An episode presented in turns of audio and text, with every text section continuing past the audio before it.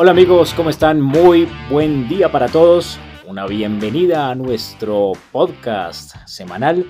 Y hoy vamos a hablar de la tercera entrega, el capítulo número 3 de nuestra serie No permitas que nadie te robe tus sueños. Y esto habla de algo que es maravilloso y funciona muy bien. Asociate con ganadores. Tus amigos más íntimos te van a catalogar como ganador o fracasado. El grupo de personas con el que te asocies siempre va a determinar lo que la gente piense de ti. Constantemente tus amigos te van a reforzar esas creencias positivas o negativas que ya eh, de por sí traes en la vida y es eh, por eso muy importante que nos asociemos con ganadores, no solamente por, por la inspiración que nos pueden dar, por la programación que también puede haber en nosotros, sino que al estar cerca de personas que son ganadores en lo que hacen, nosotros estamos aumentando nuestras posibilidades de tener éxito porque se pueden generar muy buenos negocios con personas que económicamente han aprendido a surgir, a salir adelante. Se pueden generar muchas opciones eh, en la vida. Vas a tener la compañía de personas que aprendieron a pensar positivo, a ser ganadores. Y esa, esa relación de personas exitosas eh, permiten que tú puedas alcanzar mejor tus metas. Si tu mejor amigo o amiga te impide alcanzar tus metas porque no es una persona que tenga la mejor actitud ni los mejores resultados, aléjate de esa persona. No significa que dejes de ser su amigo, pero no permitas que se comparta tanto tiempo de tal manera que tú puedas intoxicar tus pensamientos con los que esa persona trae.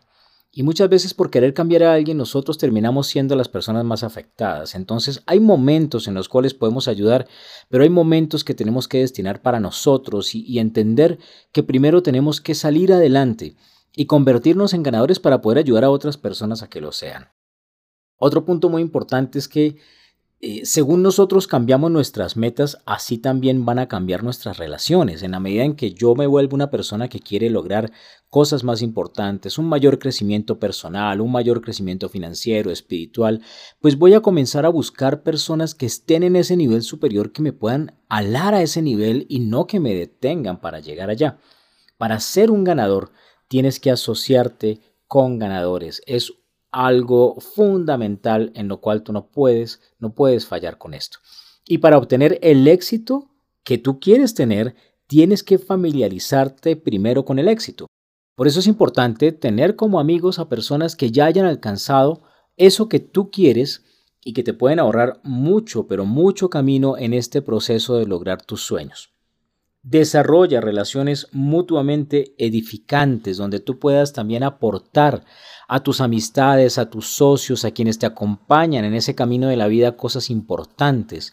Ese desarrollo de esas oportunidades te permite eh, que tú puedas crecer, que tú puedas acercarte a finalmente lograr tus metas. Y de eso se trata. Y créanme, esa, esa ley de atracción funciona realmente cuando tú estás rodeado de personas que te beneficien. Las relaciones, tus relaciones deben estar diseñadas para tu beneficio, porque son medios para lograr un fin. Si no te están ayudando a convertirte en una mejor persona, lo mejor es que hagas ajustes a qué tanto tiempo de calidad estás dedicando a estar con personas que de verdad te aporten. Si tus asociados en negocios o en proyectos están teniendo éxito y tú no, algo anda mal. Y puede estar muy mal porque esos asociados deberían estar alándote a ese nivel. Entonces también en ese punto debes revisar tu mente. Muchas veces le llaman la loca de la casa porque la mente es lo que en muchas ocasiones nos, nos frena de lograr cosas por los paradigmas que hemos permitido que se alojen en ella. Pero cuando nosotros revisamos la programación y podemos reprogramar y decirle a la mente que deje de decirnos que no somos capaces de lograr algo o que somos perdedores y que nos empiece a hablar de ser ganadores, de ser creación divina y de saber hacia dónde vamos y que tenemos la capacidad de crear cosas nuevas, pues ahí vas a poder también lograr que esa mente tuya sea una buena compañía para ti.